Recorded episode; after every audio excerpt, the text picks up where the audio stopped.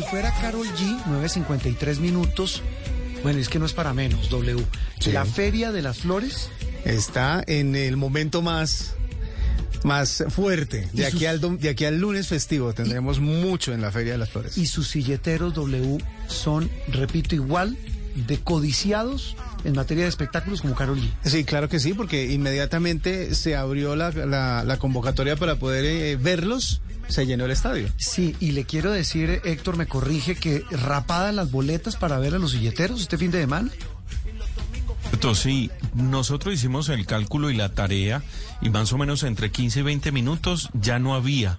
Publicamos nuestra nota, lógicamente avisándole a la gente aquí en el departamento de Antioquia, pero ahí mismo llegaron los reportes de la ciudadanía.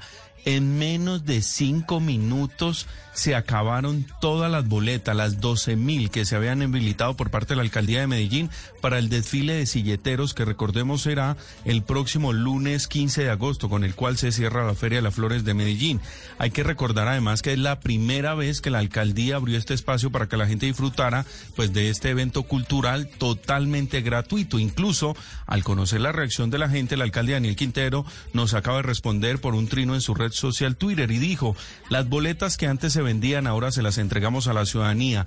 Todo Medellín está invitado al concierto de clausura el lunes 15 de agosto. La entrada es libre, según ha dicho el alcalde. Pero hoy sigue la programación con los silleteros, se puede ir a Santa Elena y el tablado en la 70, eh, Juan Roberto, en esta programación que tenemos aquí en Medellín. No, pero Héctor, eh, eh, acláreme un poco, las boletas que se vendieron como pan caliente fueron para qué?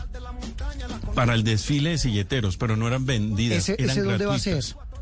Ese va a ser en todo el corredor del río, lo que se conoce aquí por Parques del Río, en el sentido sur-norte, en toda esa avenida principal, se habilitaron unas graderías, Juan Roberto, para que la gente se pudiese, pudiese acercarse y disfrutar.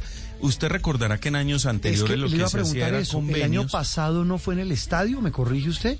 Sí, por pandemia, porque recordemos que hubo un solo concierto y hubo un recorrido alrededor del estadio Atanasio Girardot, que incluso allí pues los silleteros hicieron ese recorrido, pero este año vuelve a las calles y lo que, digamos, la alcaldía habilitó es que en años anteriores, Juan Roberto, lo que hacían era que las empresas patrocinadoras entregaban las boletas. Entonces usted compraba ciertos productos y le daban dos boletas y, y así sucesivamente. Este año el alcalde lo que ha dicho es que se le entrega a la ciudadanía. La gente debía inscribirse en una plataforma y se le entregaba las boletas, pero como usted bien lo ha dicho, como era gratis y fuera de eso a través de plataforma, pues en menos de cinco minutos, ha dicho la alcaldía de Medellín, se fueron las 12 mil boletas que regalaban para ver a los silleteros el próximo lunes, Juan Roberto. No es para menos.